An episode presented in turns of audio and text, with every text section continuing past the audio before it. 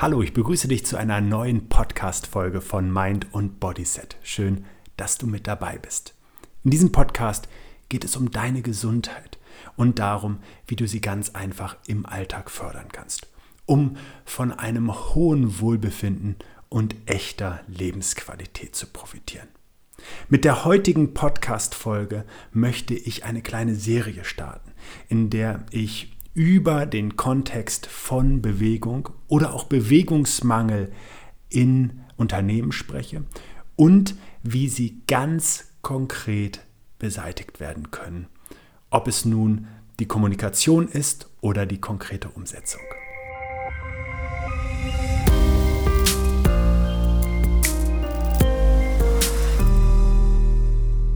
Möglicherweise hast du mitbekommen, dass kürzlich in der Personalwirtschaft eine Ausgabe erschienen ist, in der ich als Experte rund um das Thema Gesundheit in der Arbeitswelt interviewt worden bin.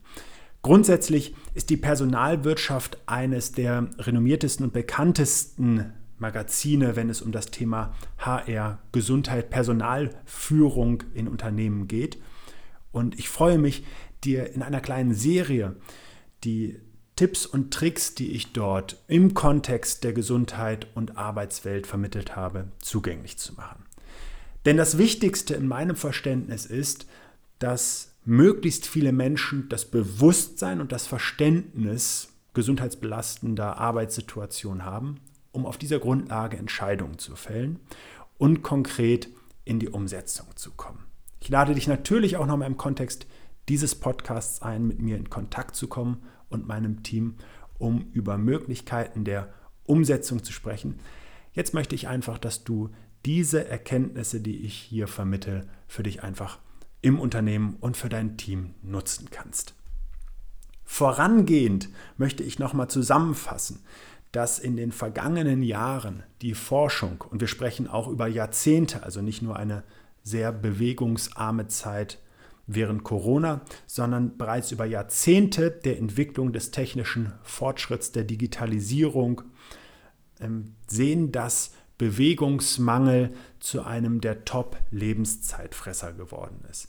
Nicht, weil Menschen plötzlich vom Bürostuhl runterfallen und äh, sich dabei den Arm brechen oder Verletzungen zuziehen oder möglicherweise Schlimmeres, sondern weil Dauersitzen und Bewegungsmangel zu einer ganzen Verkettung krankmachender Prozesse im Körper führen. Und so haben wissenschaftliche Studien, beispielsweise ähm, vorrangig auch der Major Clinic oder größere australische Untersuchungen zum Fernsehkonsum offenbart, dass statistisch gesehen eine Stunde Sitzen 22 Minuten Lebenszeit kosten. Wenn man sogar die Forschung von Dr. Levine anschaut, der ein Stoffwechselexperte ist, dann zeichnet der sogar Szenarien, in denen die Stunde Sitzen mit dem Doppelten, nämlich mit zwei Stunden Lebenszeit bezahlt wird. Und genau mit diesem Thema möchte ich in das erste ganz, ganz wesentliche Feld stoßen, nämlich das der Aufklärung. Meines Erachtens und meiner Erfahrung heraus ist den wenigsten Menschen bewusst, wie schädlich Dauersitzen ist, welchen Einfluss es auf die Gesundheit, ähm, auf die verschiedenen Bereiche der Gesundheit sogar hat. Es gibt Untersuchungen, die zeigen, dass Dauersitzen ähm, unsere Leistungsfähigkeit im Gehirn schmälert, bis dahingehend, dass es sogar für krankhafte Veränderungen im Gehirn verantwortlich ist, wie ähm, Alzheimer oder Demenz. Oder dass es gerade was den Stoffwechsel angeht, zu Entgleisungen führt, die mit bestimmten enzymatischen Prozessen, biochemischen Prozessen zusammenhängen, sodass beispielsweise Blutzucker und Blutdruck außer Kontrolle geraten, obwohl Menschen grundsätzlich gesund sind und dann eben zu Erkrankungen wie Diabetes führen können, der ja als Typ-2-Diabetes eine regelrechte Epidemie äh, geworden ist in der Menschheit. Ähm, vorangehend natürlich auch Übergewicht, das auch schon zu verschiedenen Schwierigkeiten, Entzündungsprozessen führen kann oder sogar mit Schmerzen im Bewegungsapparat verbunden ist. Denn die gesamte Palette der muskuloskeletalen Leiden, ähm, insbesondere im Bereich des Rückens, ist ja einer der Hauptgründe für Krankheitsausfälle in der Arbeitswelt und natürlich auch Herz-Kreislauf-Probleme oder eben Veränderungen an Organen, selbst Krebs und vor allen Dingen Krebs ähm, in Bezug auf den Verdauungstrakt ist heute glasklar mit einem zu viel Sitzen im Alltag verbunden. Und wir Deutschen sitzen im Durchschnitt zwischen 9 und 13 Stunden am Tag. Damit ist der erste wichtige Punkt, sich klar zu machen, dass wir im Schnitt jeden Tag schon ungefähr dreieinhalb Stunden Lebenszeit abgeben. Und dabei gehe ich davon aus, dass wir jetzt eher in einem defensiven Betrachtungsfeld sind, die Menschen vielleicht nur ungefähr zehn Stunden am Tag sitzen oder neun Stunden am Tag sitzen. Jetzt wird der ein oder andere sagen, ja, ähm, aber ich bin immerhin so fleißig, ich gehe zweimal die Woche zum Sport. Dann will ich an dieser Stelle direkt mein Lob und meine Anerkennung dafür zum Ausdruck bringen. Jeder Mensch, der sich zum Sport aufrafft, eine Freude sogar daran empfindet oder an den Ergebnissen mindestens, der nutzt einen ganz, ganz wesentlichen Aspekt zur Gesundheitsförderung. Trotzdem verwende ich jetzt das Wort aber. Denn auch hier hat die Wissenschaft und die Forschung eindeutige Belege gefunden, dass das nicht ausgleichen kann, was schon durch zwei bis drei Stunden am Stück für Schäden verursacht werden kann. Wir können sprichwörtlich am Ende des Tages unseren Belastungen durch das Sitzen nicht mehr durch einen Lauf, einen Fitnessstudio-Besuch, einen Spinning-Kurs, einen Yoga-Session oder ähnliches hinterhereilen, sondern das ist die wesentliche Erkenntnis. Wir dürfen unseren Alltag so gestalten, dass unsere Gesundheit dabei weniger belastet wird. Das ist Punkt 1, beziehungsweise, und das ist vor allen Dingen auch mein Ansatz in den Lösungen, rechtzeitig und adäquater Ausgleich geschaffen wird, um gesund zu bleiben. Meine erste Frage lautet also, ist deinem Team oder ist dir das persönlich als Angestellte oder als Angestellter überhaupt bewusst, welche Schäden das Sitzen hat? Was beobachtest du möglicherweise auch, wenn du lange sitzt, wenn dein Alltag überwiegend aus sitzenden Tätigkeiten besteht? Hast du zum Beispiel Nackenverspannung? Tut dir regelmäßig der Rücken weh? Merkst du manchmal, dass dein Kreislauf nicht so richtig gut funktioniert oder du möglicherweise auch unter ja, äh, Kopfschmerzen oder sogar Brain Fog leidest, also so ein bisschen leicht verwirrter Zustand, der entstehen kann, wenn wir eben keine vernünftige Durchblutung im Körper haben oder eben auch Nervenenden durch Muskelverspannungen gereizt werden, die wiederum eine Verschlechterung in der Versorgung des Gehirns dann ähm, nach sich ziehen. Also ist dir das bewusst, beobachtest du solche Symptome als Vorboten bei dir selber? Denn wenn das so ist, dann hast du jetzt schon mal eine gute Grundlage, und mit dem Verständnis daraus, dass es eben eindeutig negative Folgen hat, eine Veränderung herbeizuführen. Da gibt es diesen berühmten Satz von mir, der sagt, Wissen ist Macht, aber Wissen macht nichts. Und deutet direkt darauf hin, dass einer der wesentlichsten Folgeschritte sein muss, dass eine Veränderung auch konkret angegangen wird. Also selbst wenn du das jetzt weißt bedeutet dieses Wissen eben noch keine Veränderung. Es braucht also konkrete Maßnahmen über die Kommunikation hinaus. Trotzdem bleibt Aufklärung der erste Schritt, um in einem Bewusstsein auch die Bereitschaft des Teams und die eigene mit dem Wissen herbeizuführen, sich auf ein neues Projekt zur Förderung der Gesundheit einzulassen.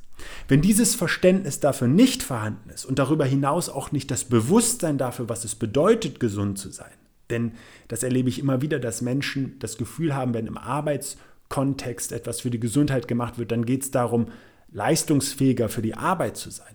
Es geht aber vielmehr darum, in einem wertschätzenden Umgang, in einem zukunftsorientierten Unternehmen, in einem echten Miteinander und einer gelebten, wertschätzenden Firmen- und Unternehmenskultur gemeinsam die Herausforderungen anzugehen, die eben auch ein Arbeitsumfeld in Bezug auf die Gesundheit bereitstellt. Und wer dann versteht, dass Gesundheit auf der Arbeit eben auch bedeutet, dass ich gesund zu Hause oder in meinem Privatleben bin, der geht einen ganz, ganz großen Schritt voran. Denn in der Vergangenheit wurden solche Begriffe oder Umschreibungen wie Work-Life-Balance zunehmend falsch interpretiert, dem zwar richtig angemerkt worden ist, dass zu viel Arbeiten und einseitige Belastungen auf der Arbeit zu Veränderungen und Belastungen der Gesundheit führen. Auf der anderen Seite aber auch, dass man das Gefühl hat, dass das unterschiedliche Bereiche sind, die wir voneinander trennen können. So nehmen aber Menschen Belastungen von zu Hause mit auf die Arbeit und manchmal auch von der Arbeit mit nach Hause, bleiben aber der gleiche Mensch in unterschiedlichen Lebenswelten. Und damit wird es besonders wichtig, dass ein Mensch versteht, dass Gesundheit in den verschiedenen Lebenswelten eine absolute Priorität ist. Und dass es eine besondere Wertschätzung ist, wenn ich die Möglichkeit bekomme, schon auf der Arbeit etwas für meine Gesundheit zu machen. Ein Stück weit natürlich auch Verpflichtung eines Unternehmens sein darf, wenn dort Belastungen für die Gesundheit entstehen. Und dass dadurch eben dann der Mensch für sich vor allen Dingen profitiert, der in dem Lebensbereich über die Arbeit hinaus ja Gesundheit entwickelt, eine hohe Energie oder eine große Leistungsfähigkeit und damit in erster Linie persönlich von der gewonnenen Lebensqualität profitieren kann. Und jetzt darfst du dir die Frage stellen, welches Engagement betreibst du aktuell in deinem Unternehmen? Oder welches Engagement bietet dir dein Arbeitgeber, deine Arbeitgeberin? Denn was ich oft erlebe, sind, dass Angebote geschnürt werden, die sich in erster Linie an Menschen richten, die ohnehin ein großes Bedürfnis oder eine Begeisterung für Sport oder Bewegung haben. Und dass diese Angebote oft so sind, dass sie außerhalb des Unternehmens stattfinden. Und deswegen ist es mir nochmal wichtig zu betonen, selbst wenn du täglich Sport treibst, kannst du nicht ausgleichen, was du über den Tag an Schäden durch deine überwiegend sitzende Körperhaltung angerichtet hast, sondern wir brauchen etwas, was unterbrechend stattfindet.